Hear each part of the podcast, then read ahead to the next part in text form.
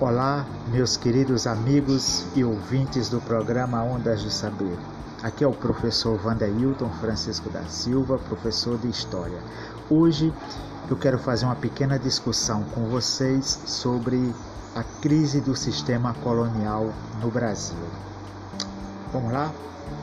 O sistema colonial brasileiro ele começa a entrar em crise no final do século XVIII e início do século XIX. Existem vários fatores que tentam explicar esse processo. Vamos aqui apontar alguns deles, ok? Bom, entre outros, o fim do absolutismo na maior parte dos países da Europa, né?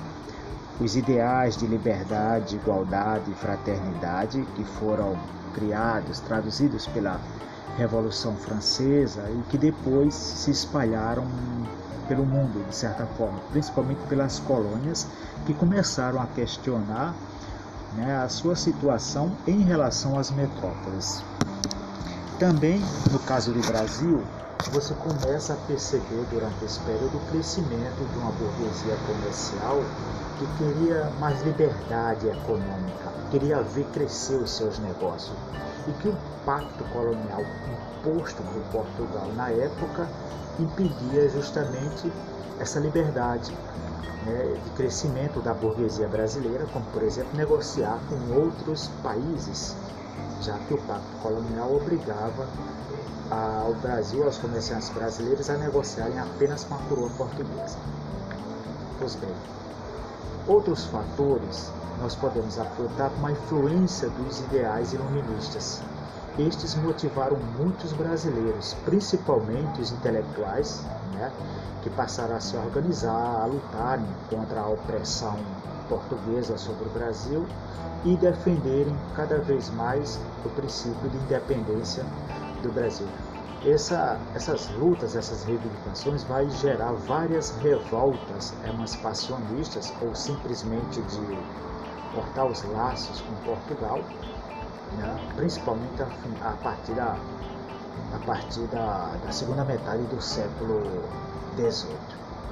Outro fator é o aumento da exploração da coroa portuguesa através da cobrança de impostos altíssimos, taxas, principalmente nas regiões auríferas, como por exemplo Minas Gerais, né, São Paulo, né, que acabou gerando movimentos bem mais fortes, como por exemplo a Inconfidência Mineira em 1789 e a Conjuração Baiana em 1798.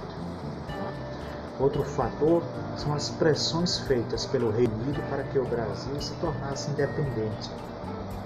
Só que era uma dependência questionada até os dias de hoje, né? pois o Brasil, para eles, era que o Brasil se tornaria independente de Portugal, mas ao mesmo tempo dependente do mercado consumidor e manufatureiro dos ingleses. A vinda da família real portuguesa para o Brasil em 1808, né? ah, que fez com que Dom João VI tenha dado maior autonomia ao Brasil, como por exemplo elevar o Brasil à condição de Reino Unido de Portugal e Algarve. Né?